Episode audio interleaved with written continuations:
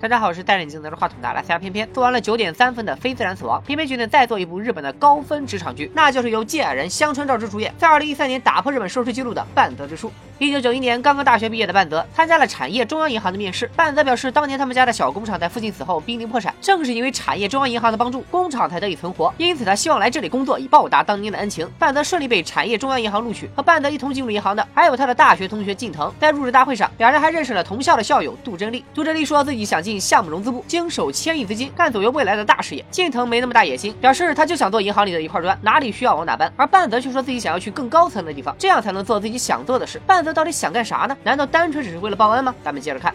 二零零二年，日本泡沫经济崩溃后，产业中央银行和东京第一银行合并，改名为东京中央银行，但也埋下了两个派系的人马明争暗斗的祸根。时间来到二零一三年，东京中央银行的大阪西分行是关西地区的四大分行之一。半泽在这里已经工作了两年，担任融资科科长一职。这天，他来到了牧野京基考察，这是一家生产精密零件的小工厂。因为资金周转困难，厂长想向半泽申请一笔贷款渡过难关。半泽发现大部分精密零件都是工人手工作业，于是告诉厂长可以提供贷款，但条件是工厂要改为自动化生产，提高效率。因为精密零件必须通过手工作业才能保证质量，这是牧野京基的传统。尽管成本高昂，厂长最终没有答应半泽的条件。其实半泽是在考验厂长的人品，他钦佩厂长的匠人精审核做人的原则。表示会尽全力向银行申请贷款，帮助工厂走出难关。没想到在开会时，牧野京基的三千万贷款却遭到了银行领导的反对。理由很简单，马上就要进行所有分行的大评选了，他们所在的大阪西分行只要再放出五亿贷款，就能获得最佳分行的称号。所以行长前野让半泽别管那种几千万的小 case 了，而应该把时间和精力放在大公司的大项目上。比如他听说一家叫西大阪钢铁的公司正好需要五亿的贷款，于是前野就让半泽带着刚入行两年的中西拿下这笔大单。随后两人前去拜访西钢的社长东田，半泽看到西钢的员工们工作散漫，电话响。想了半天都没人接，社长东田的态度也非常傲慢。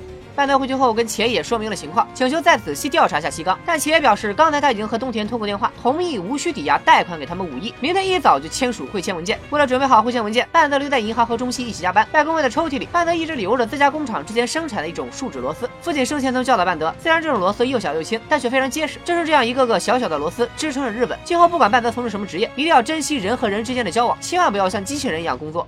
经过一晚上的加班，中西勉强做出了一份汇签文件。正当半泽准备帮他修改时，文件却不见了。半泽感觉事情不对头，来到行长办公室要文件，但行长前野却说文件他已经亲自审阅过了，而且现在已经将电子版发到了总行融资部，不管出了啥问题，他都会负全责。半泽也只能就此作罢。最后，经过半泽的努力，总行顺利批下了五亿贷款，而大阪西分行也因此获得了最佳分行的称号。这天，许久未见的半泽、近藤、杜真利三人聚在了一起。近藤现在在大阪分行系统科工作，杜真利则在东京总行工作。三人聊到，有了这次的荣誉，加上大和田常务在背后的运作，半泽的领导前野很快就能荣升到东京总行担任要职。大和田常务是两家银行合并后前产业中央一派晋升最快的人，日后将前野调回总行的话，自己派系的力量将大大增强。其实这次最大的功劳当属半泽，杜真利祝福半泽早日实现进入高层的梦想。近藤听到这句话后，情绪突然激动了起来，声嘶力竭地说：“半泽进入高层后，千万不要搞什么派系斗争。”说完才注意到自己失态，询问两人自己刚才是不是说了什么奇怪的话。原来在三年前，同一批中最优秀的近藤成为了代理科长，高层派近藤拓宽新分行的客户群，但他当时的分行长小木曾不是啥好鸟，经常拍着桌子对近藤无情的责骂，终于让近藤患上了压力性精神分裂症，不得已停职半年，还失去了调回总行的希望。在银行圈里，调任其实就是有去无回的流放，犯一次错就再也没有翻身的机会。万万没想到，两个月后，半泽也遇到了这样的危机。西冈的财产报告居然出现了赤字，半泽蒙圈了。难道说西冈做了假账？半泽最后找到东田，要他立即退还五亿贷款。但东田光脚的不怕穿鞋的，说就算自己做了假账，但银行也会背上有眼无珠、胡乱借贷的骂名。一个月后，西冈倒闭，说好要负全责的行长前野立马把锅全部甩给了半泽。狗腿子副行长还让半泽给行长下跪道歉，但半泽表示现在的当务之急是弄清事情真相，收回这五亿贷款。杜真利在一次出差时特地来见半泽，告诉他前野最近经常和总行联系，前不久还特意去总行疏通人脉。他对所有人说，五亿贷款完全就是半泽一个人的失误，而且大和田常务也在帮前野打理上下。不出一周时间，半泽就会被叫到总行接受调查，而调查他的人全被前野买通。因此，在一周之内，半泽无论如何也要找到东田要回这五亿。得知内幕的半泽找到前野对峙，一见面他就说出了银行圈里最讽刺的一句话：部下の手柄は上司のもの，上司の失敗は部下の責任。但前野是铁了心想让半泽背锅，于是半泽跟前野打赌，自己一定能追回五亿，到时候前野必须向自己下跪认错。 随后半泽开始四处寻找东田，他找到了因为西冈倒闭而受牵连的竹下金属公司，没想到公司的老板竹下正准备自杀，半泽连忙救下了竹下，自己却不小心撞到了头，昏了过去。昏迷中，半泽想起了父亲，原来当年这家工厂因为客户公司倒闭陷入困境，父亲不想牵连合作厂商，跪求产业中央银行贷款给他，但银行却背信弃义，绝望之下，父亲选择了自杀，于是也有了开头那一幕。半泽之所以选择进入产业中央银行工作，不是为了报恩，而是为了报仇。起来后，半泽询问竹下冬田的行踪，但竹下也不知道冬田在哪，而且他认为银行和冬田是穿一条裤子的，一怒之下赶走了半泽。临走前，半泽劝竹下不要再自杀，因为他就算是死了，冬田照样逍遥快活。私は必ずあの男を見つけ出し。あなたや私が味わった以上の痛みを味わわせてやる。人の善意は信じますがやられたらやり返す。倍返しだ。それが私の流儀なんでね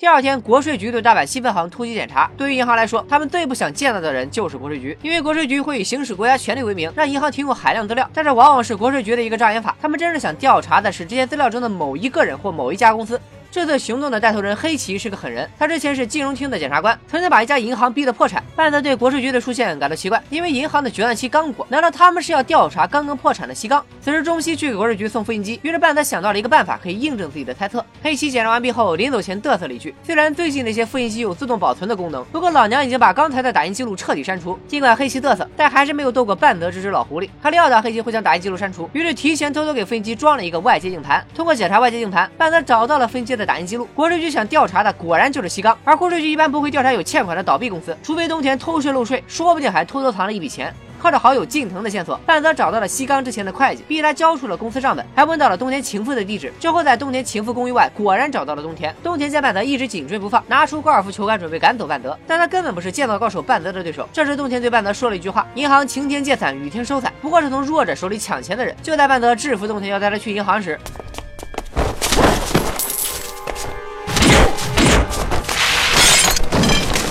谁能想到东田的情妇会如此彪悍？随后两人坐车离开，而半泽的这一举动也让跟踪东田已久的国税局功亏一篑。黑崎看着镜着画面中的半泽，恨之入骨。这时半泽接到下属中西的电话，总行明天将会对他进行听证调查。这一刻，功亏一篑的半泽终于躺倒在了雨中。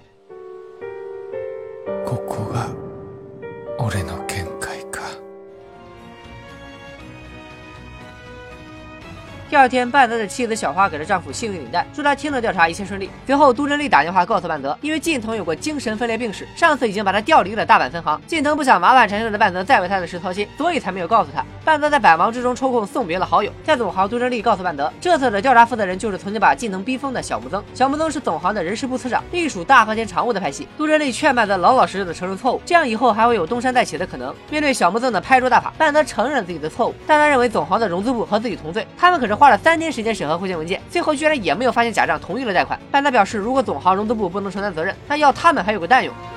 私は必ず5億を回収する二度と邪魔しないでいただきたい 离开总行前，半泽收到了竹下的电话，因为竹下和牧野京基的厂长是老相识，半泽之前又帮助过牧野京基，所以他相信半泽，想和他一起找出东田这个老王八蛋。好了，第一集说完了，可能由于角色太多，听得有点乱，我给大家复盘一下：左边蓝色圆圈的是好人，右边红色圆圈的是坏人。主角半泽和两个好朋友杜正利和近藤都在东京中央银行工作，半泽工作的单位是该银行其中一个分行——大阪西分行。因为半泽领导前野好大喜功，导致他们分行被一个叫东田的老板骗了五亿贷款。半泽替上司背锅，要去讨回这五亿。同时，国税局的黑崎检察官也来调查，说明这个东田是有钱藏起来了，故意不还。于是，银行和国税局展开竞争，都想先对方一步找到东田要钱。而竹下金属也被冬田连累的破产了，所以厂长竹下答应协助半泽一起找东田讨债，大概就是这么个关系了。《半泽之书》第一季改编自池井户润的小说，第一部我们是泡沫入行组和第二部我们是花样泡沫组。本剧之所以能创下日本的收视记录，只有一个原因，那就是让上班族们看得特别的爽啊！日本是一个强调集体主义的国家，个人的自我存在感很低，工作中也是上下尊卑分级明显，而且就像剧中角色说的，下属的功劳全是上司的功劳，上司的过错却是下属的责任。现实中可能大部分人会像近藤一样，各种替领导背锅吃哑巴亏，但是半泽不一样，虽然他一直遵从父亲的教导，相信人性本善，但是人不犯我，我不犯人，人若犯我，我必以牙还牙，加倍奉还。第一集。他就开始各种开怼，怼完自己的直属上司，又怼总部的人事部门。你不应该叫半泽直树，你应该叫半泽直怼啊！接下来的剧情中，半泽如何与东铁和黑崎检察官斗智斗勇，追回这五亿欠款，又如何在中野渡总行长和大和田常务的派系争斗中生存下来，一步步向上层攀爬，把那些位高权重的银行高官一个个拉下马，跪在自己面前叫爸爸，最终实现自己的复仇目标。他和杜真利、近藤的友情能否经得住时间的考验？被流放的近藤将来命运又会如何？要是你懒得追剧，那就赶紧订阅片片的专栏吧！依然是一口气放出全集，当然还是更推谢谢大家订阅会员，不仅能看片出哥的所有专栏，以后逢年过节我可能还会时不时抽个奖。感谢各位会员老爷的支持，拜了个拜。